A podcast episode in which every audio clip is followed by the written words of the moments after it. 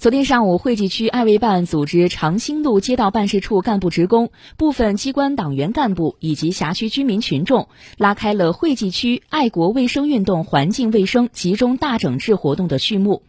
据统计，本次集中整治共消除卫生死角六十五处，清理乱涂乱画乱张贴二百余处，清运建筑和生活垃圾约二百四十方，整治乱停乱放车辆六十余辆。